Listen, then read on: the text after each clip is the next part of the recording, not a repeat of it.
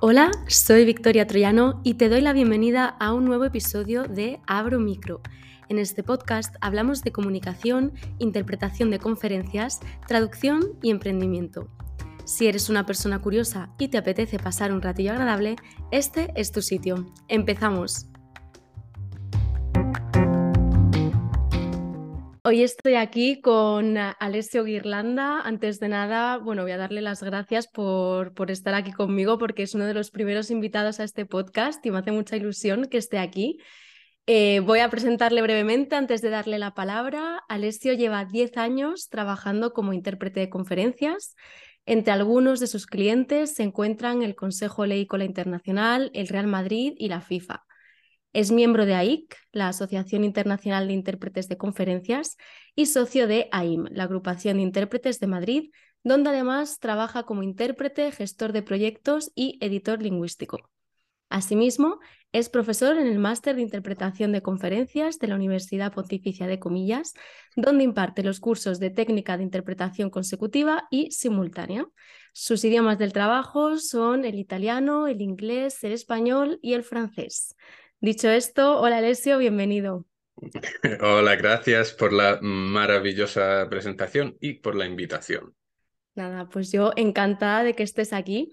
Eh, hoy además, bueno, el, uno de estos primeros temas de los que vamos a hablar es algo que a mí particularmente me interesa bastante y creo que a ti también, que es el tema de la práctica deliberada. Mm. Vamos a entender un poco qué es, ver ejemplos y sobre todo lo más interesante es encontrar paralelismos a la hora de aplicarla tanto en el deporte, por un lado, como en la interpretación de conferencias. Y bueno, ¿por qué he invitado a Alessio? Por dos motivos. Uno, porque practica un deporte del que ahora nos va a hablar, no voy a desvelarlo todavía. Y dos, porque es intérprete de conferencias. Alessio, cuéntanos qué deporte practicas. Ah, lo tengo que presentar yo, lo voy a presentar yo. Sí, preséntalo, tú lo iba a presentar yo, pero bueno, he cambiado de idea, prefiero Misterio. que lo hagas tú. Misterio, vale. Sí, sí, pues, a ver, el deporte que practico yo es un arte marcial brasileño que se llama Jiu-Jitsu brasileño. Y está basado en el judo, se parece bastante al, al judo y tiene una filosofía bastante sencilla, que es no utilizar golpes de ningún tipo, o sea, no hay ni, puñetazos, ni patadas, ni nada del estilo. Simplemente utiliza derribos del judo o de la, de la lucha para llevar al contrincante al suelo y la mayoría del combate se lleva a cabo en el suelo. Entonces es lucha de suelo realmente. El objetivo es, bueno, puede ser o bien el de inmovilizar al contrincante o bien Em, el de aplicar técnicas de estrangulación o llaves articulares, que parece muy violento, pero no lo es. Suena, interesante. No es, sí, sí. Eh, a ver, cuando entrenamos, paramos antes de, de, causar daños irreversibles, ¿sabes? Hay responsabilidad. no, pero la verdad es que me parece un deporte súper interesante. Eh, yo hice un mm. intento de, judo, pero llegué a blanco amarillo y ahí me quedé. Así que bueno, tengo un arte marcial ahí. Nueve años, más o menos. Es, un deporte un poco frustrado. Pero eh, la verdad es que el hecho de que sea un arte marcial me interesa bastante porque, bueno, eh, yo voy a intentar también que lo relacionemos con la interpretación y a raíz de ahí me gustaría bueno, empezar preguntándote si ves algún paralelismo entre tu profesión de intérprete y el jiu-jitsu, este deporte que practicas. No sé si hay algo que te llevó a practicar el deporte, si es algo que compaginas bien con tu profesión. Eh, eh, hay varias preguntas allí. Eh, ¿Por qué practico el deporte? Mm, esta también en realidad es una pregunta compleja que tiene una respuesta compleja.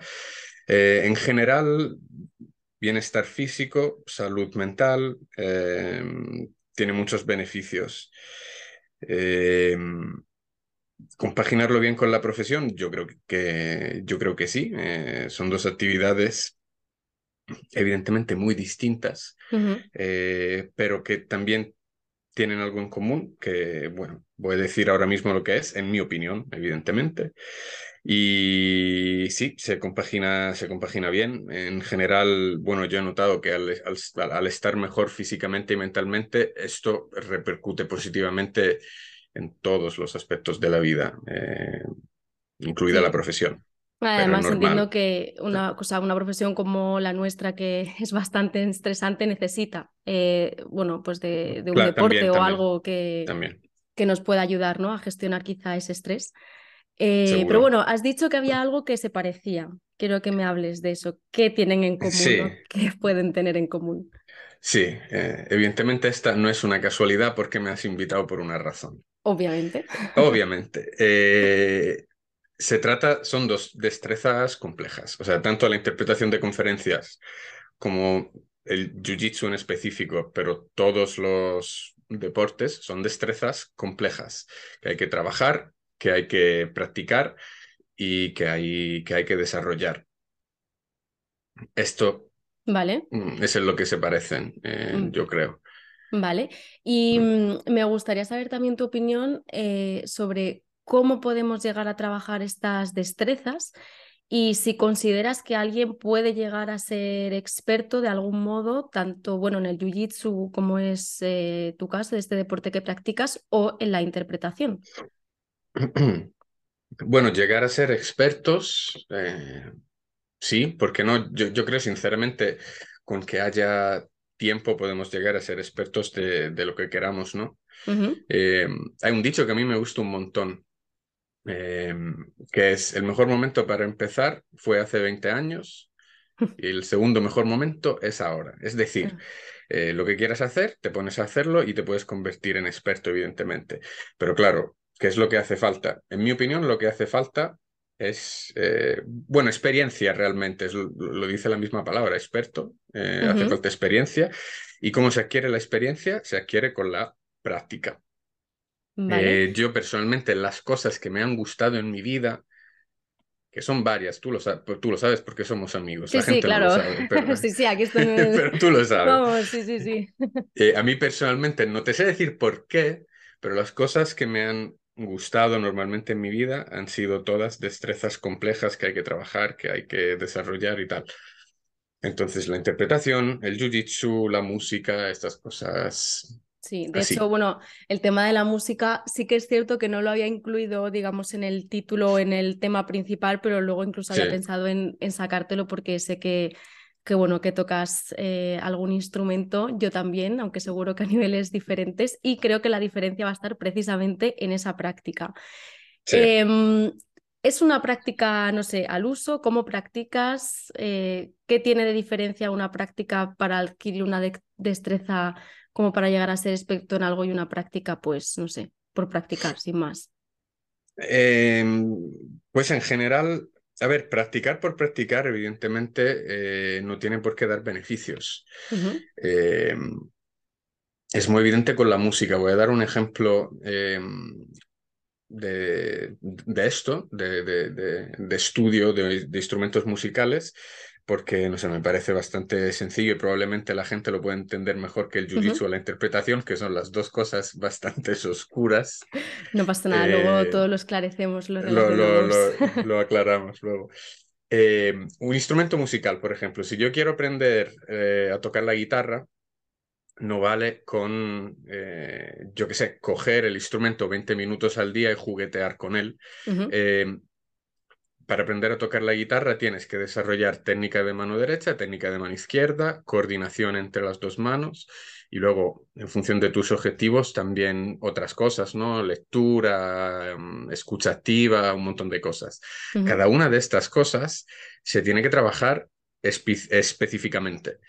Eh, eso es práctica deliberada. O sea, la práctica deliberada es una actividad o una sesión de práctica en la que te mm, pues tienes un objetivo, te fijas un objetivo y trabajas de cara a lograrlo dentro de esa sesión de práctica mismo o una, dos, tres, cuatro más, lo que haga falta. Pero tienes un objetivo. Por ejemplo, con, la, eh, con la guitarra, si quiero trabajar mano derecha porque me he dado cuenta que está un poco débil, eh, pues trabajaré, por ejemplo, estudiaré canciones en las que la mano derecha trabaja bien o trabaja más que la izquierda para fortalecerla, para acostumbrarla, etc. Pues lo mismo se hace en la interpretación, en un montón de profesiones, pero la interpretación yo creo como ejemplo se presta mucho porque es una destreza compleja.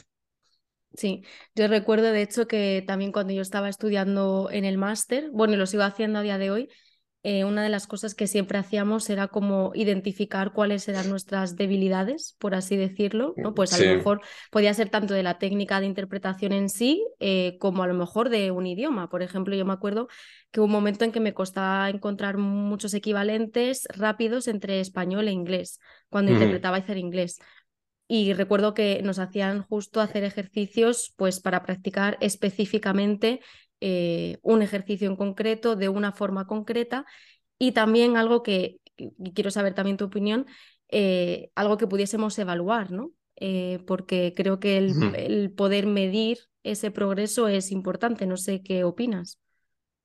El poder medir tu propio progreso seguramente es muy importante. De hecho, es la razón por la que, por ejemplo, en las artes marciales tradicionales japonesas en Europa tenemos el sistema de cinturones. El sistema de cinturones en Japón no existe.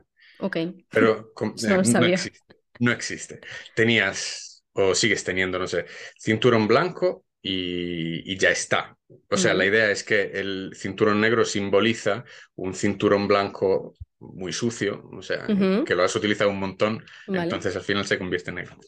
Eh, en Europa y Estados Unidos, como necesitamos eh, por nuestra cultura medir el progreso, te dan los cinturones de, colorines para animarte, para decirte, mira qué bien, has progresado. Y claro, eh, tienes que tener una percepción de, avance en tu práctica, si no, evidentemente la motivación tarde o temprano te va, va a desaparecer, simplemente me, parece, me parece normal. Entonces, sí, es útil para medir tu progreso. Es decir, por ejemplo, en la interpretación, si yo noto que una de mis debilidades es un tema en particular, por ejemplo, finanzas, por ejemplo. Por ejemplo, suele pasar. No, es porque a casi todos nos cueste. No, no, es un ejemplo. Eh, entonces yo lo, lo, trabajo, estudio mucha, por ejemplo, puedo decidir trabajarlo, estudiar mucha terminología y después, a la siguiente vez que tengo un encargo de finanzas, me doy cuenta que he trabajado mejor pues allí hay eh, justamente una oportunidad de medir tu progreso, eh, por ejemplo. Y en ese sentido, ¿podrías contarnos algún objetivo? Eh, bueno, puedes elegir si quieres que sea en interpretación o, en el Jiu-Jitsu, que hayas mm. conseguido mediante la aplicación de práctica deliberada y si puedes contar también algo que no hayas conseguido con la práctica y por qué crees que eso pasó. Eh, a ver, es un poco difícil mm, darte ejemplos de interpretación porque realmente, bueno, yo hice el máster hace casi 10 años. Eh, sigo estudiando, evidentemente, pero claro, lo que hago es práctica muy deliberada. Es decir, ya no estudio técnica de interpretación. Eso no, porque Sí, porque ya no es por presumir, pero la tengo. No, no, es, Llevo 10 años. Sí. me preocuparía si no la tuviera. Exacto, sería, sería un problema. Eh, pero, claro, lo que sí hago, por ejemplo, es lo que decía antes, prepararme muy bien un tema si no me siento seguro, si me falta confianza en una eh, determinada temática. Entonces, eso sí lo sigo haciendo. Creo que me resultaría más fácil contestar a tu pregunta con ejemplos del, del Jiu-Jitsu adelante para, para hablar de él un poco por eso he traído claro claro por eso también quería eh. que hablases un poco del deporte. Sí. Eh, bien como decía como el jiu-jitsu es lucha de suelo sobre todo hay un montón de posiciones distintas un montón de técnicas que se pueden utilizar eh, para eh, no sé, darle la vuelta, por ejemplo, al oponente. Si, estás, eh, si estás abajo y no, no, no, no, quieres luchar desde esa posición, hay técnicas que puedes utilizar para darle la vuelta al otro y luchas desde arriba. Hay técnicas de, nosotros las llamamos de finalización, que serían los famosos, eh, bueno, las famosas llaves articulares, todas estas cosas. Vale. Son destrezas muy complejas porque eh, están conformadas por muchísimos pasos y tienes que tener muchísimo control del cuerpo del, contrincante, porque claro, estás intentando hacerle algo muy desagradable a una persona que no quiere. Entonces hace falta tener control, ¿no? Eh, me parece normal. Sí. entonces, tiene sentido, ¿no? Sí. entonces, nada, es un, arte marcial extraordinariamente complejo y, y lo que pasa es que hay técnicas que funcionan mejor si tienes un biotipo, un cuerpo determinado eh, u otro. Por ejemplo, yo soy, como bien sabes, bastante bajito, ligero y flexible, vale. que son características. Las primeras dos no son buenas, evidentemente. No ayudan. Bueno. No, no ayudan. Se hace, se hace lo que se puede con lo que se, se tiene. Hace lo, se hace lo que se puede con lo que se tiene, por supuesto. La flexibilidad, eh, eso sí ayuda. Eh, entonces hay técnicas que para mí, tipología de cuerpo, funcionan mucho mejor que otras. Vale. Eh, en mi caso, muchas veces la práctica deliberada consiste en mm, identificar una técnica que yo creo que puede funcionar, porque he visto, por ejemplo, que atletas de muy alto nivel de mi peso la utilizan, aprenderlas y luego, después de aprenderlas, aplicarlas en un combate, porque repito, eh, en el combate hay esa variante del contrincante que te quiere matar. No literalmente, pero sí, casi sí, sí, literal. menos mal. Sí, además, esto que has dicho, no, pero esto que has dicho me parece súper interesante porque además lo estaba relacionando con la interpretación, eh, no puedo evitarlo. Pero una de las formas también de practicar, eh, de hacer práctica de interpretación a modo deliberado, que yo, por ejemplo, sí que he estado utilizando, es eh, escuchar intérpretes del Parlamento Europeo en las eh, grabaciones que hay, bueno, que están en Internet. Escucho la cabina española y me voy apuntando como, bueno, pues técnicas que veo que van utilizando o palabras o giros de frase que, bueno, pues que me encantan y, ojalá pudiera usar. Y luego lo voy intentando, o sea, eh, cuando yo tengo que interpretar en, en, la realidad, ¿no? O estoy practicando en mi casa, intento ir metiendo eh, esas, cosas que aprendiste, ¿no? Sí, pues sí, sí. Es lo mismo, ¿no? Es lo mismo, ¿no? Vale. Sí. Pues... No, te lo estoy preguntando. Sí, sí, yo, a ver, no sé, yo, no hago jiu-jitsu, pero, estoy entendiendo que más ah, o menos es lo mismo, ¿no? O sea, es, es, simular algo que está haciendo un experto, una cierta técnica que a lo mejor tú no tienes incorporada y que, bueno, pues la copias, entre comillas, ¿no? Y, y, la adaptas un poco a tu estilo y a tu, y tanto a tu estilo como a tus capacidades, ¿no? O sea, lo que tú puedes hacer con lo que tienes. Claro, claro. Sí, es lo mismo, es lo mismo. Y bueno, ejemplos de práctica deliberada que me hayan funcionado. Eh, depende un poco también de la definición que le queremos dar a la palabra, a la palabra funcionar. Pero en general, por ejemplo, en el Jiu-Jitsu, siempre que noto que una técnica determinada empieza a a, ser efectiva, por ejemplo, con, con, gente que tiene más experiencia que yo, o que está más fuerte, o que pesa más. Entonces, para mí es un ejemplo de práctica em, deliberada fructífera. Práctica deliberada no fructífera. Eh, es que no creo que. No creo, realmente, no creo que la práctica deliberada, si la haces bien. Claro, esa es la cosa, Si la haces bien. Claro, o sea, el caso es hacerlas, eh, hacerla bien, eh, que no es fácil. Eh, practicar en general no es una cosa fácil y depende mucho también del perfil psicológico, fisiológico que, que, que, tiene cada persona, ¿no? A mí no me importa, yo soy una persona bastante tranquila, yo no tengo un nivel de energía súper alto, no tengo un nivel de energía bajo, por supuesto, pero no tengo un nivel de energía súper alto. Entonces a mí no me importa, de hecho me gusta estar sentado, por ejemplo, hora, hora y media, dos horas, estudiando, leyendo, apuntándome cosas, o tocando la guitarra, o matándome con personas en un tatami. Estoy sonriendo, la gente no me ve, pero estoy no, No, no, no pasa nada, no pasa nada. o sea, todo lo que dice es figurado. No, pero, o sea, Es justo. Ya ver, yo creo que también, eh, y eso también es un aspecto importante para hablar de práctica deliberada, creo que para poder aplicarla bien también tenemos que conocernos nosotros, eh, saber, mm. bueno, eh, cómo somos, si somos personas que pueden aguantar muchas horas concentradas, ¿no? Con esa mm. concentración que se llama como deep learning, ¿no? O sea, que estás, deep focus, que estás muy, muy centrado en algo o si somos personas que a lo mejor pues a la mínima nos distraemos y, y en base a eso yo creo que también pues tenemos que un poco eh, quizá con ayuda, no sé qué opinas de lo de contar con un coach o un compañero o algo para que te ayude a la hora de la práctica deliberada. Eh, pero bueno, que creo que a veces eso es necesario también para que sea fructífera.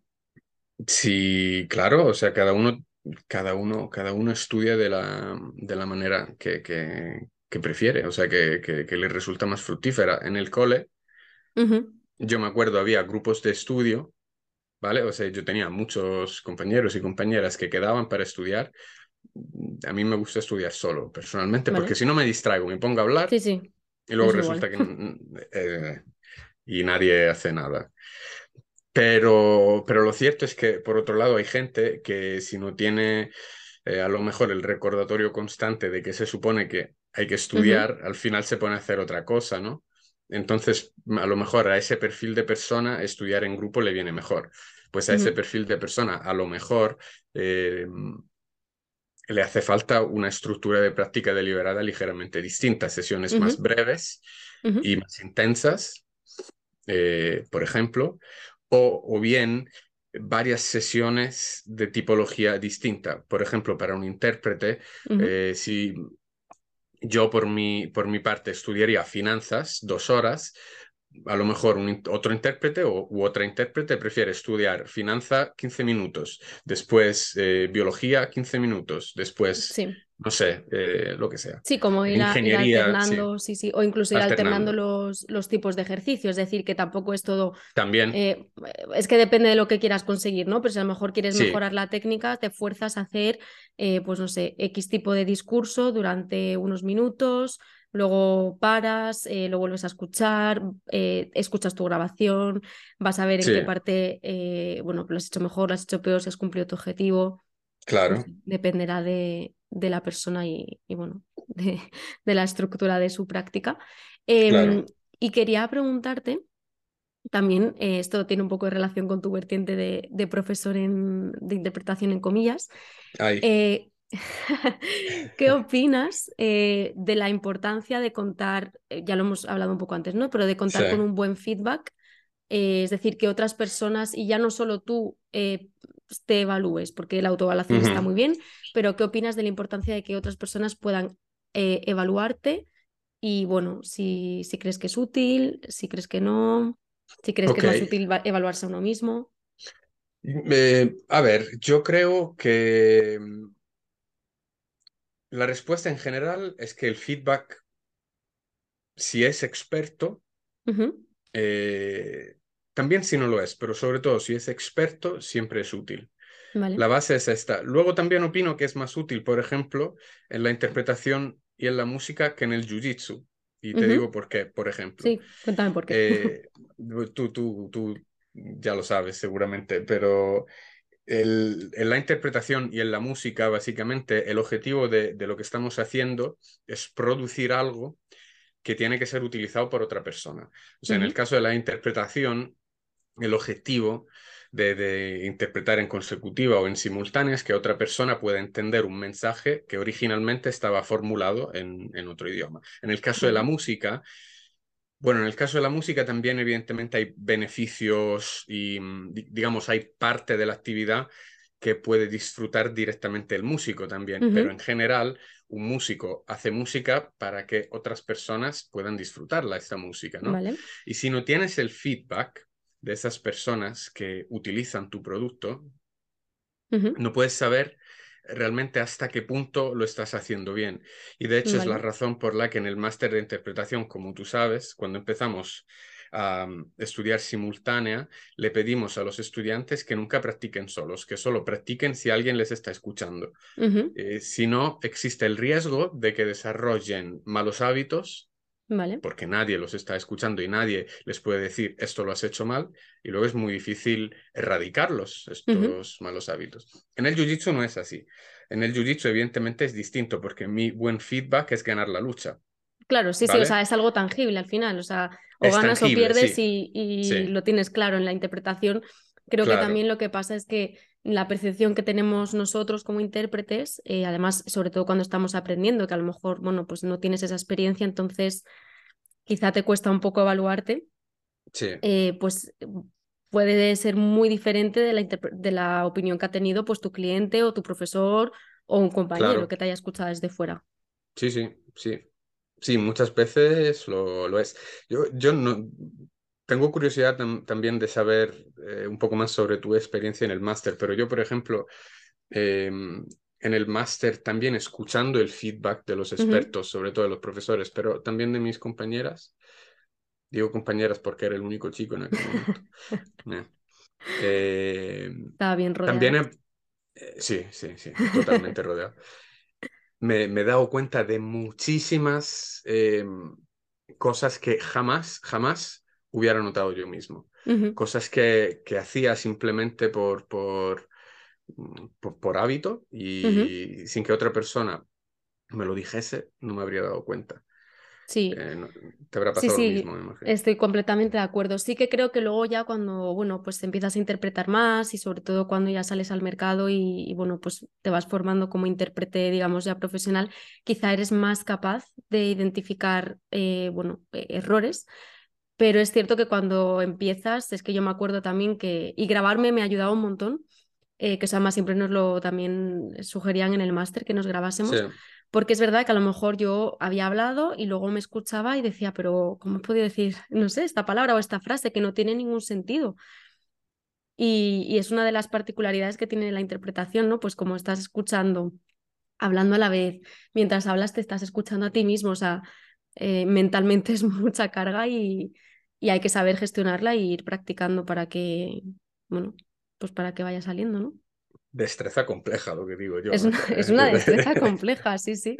Y mm, además, eh, bueno, esto eh, tiene que ver con la música, ¿no? Pero cuando estábamos hablando de, la importancia de practicar para, pues eso, pues ir convirtiéndote en un experto y cada vez hacerlo mejor. Eh, yo antes he dicho que seguro que se te da mejor a ti tocar instrumentos que a mí, porque yo empecé, bueno, yo toco la guitarra. Estuve dos años con un profesor y sí que es verdad, pues eso íbamos haciendo, ¿no? Ejercicios con la mano derecha, con la mano izquierda, etc. Pero creo que llega un momento en el que cuando ya sabes tocar lo básico, tienes dos opciones. Y esto creo que se aplica a la interpretación y, no sé, probablemente al deporte en general, ¿no? Tienes la opción de quedarte ahí y seguir tocando eh, Wonderwall, como hago yo cada vez que tengo una guitarra, y, no salir de los acordes básicos, pero bueno, te defiendes. Eh, o la opción de ir un paso más allá y es realmente, o sea, eh, conseguir un rendimiento superior. Y con la interpretación es lo mismo, o sea, puedes quedarte en, bueno, sé interpretar, digamos, o sea, me, bueno, me apaño, eh, pero hasta qué punto, pues eres un buen intérprete, ¿no? Consigues ir mejorando cada vez tu rendimiento y, y ser capaz de hacer más cosas con tus instrumentos. Claro, eh, bueno, es que realmente no existe un límite, no es que exista un límite a lo, bueno que pueda hacer. Es decir, em, no sé, eh, hablando, de, hablando, de, sí, hablando de interpretación, eh, como te digo, como ya sabes, que llevo ya 10 años trabajando, trabajando en esto. he mejorado un montón, o sea, si me comparo con, con lo que era hace 10 años, evidentemente o sea, he desarrollado todas, todas las mini destrezas eh, que hacen falta para interpretar un montón. Eh, está todo mucho más desarrollado ahora que hace 10 años, pero yo sigo trabajando con personas, eh, compañeras que a lo mejor tienen 30 años de experiencia, que lo, siguen haciendo mucho mejor que yo. Porque la diferencia ahora mismo es que, sí, mi interpretación, mi producto puede ser eh, recibido por la audiencia, puede ser disfrutado, espero, espero yo. Hombre, sí. Incluso, eh, Estoy segura de ello.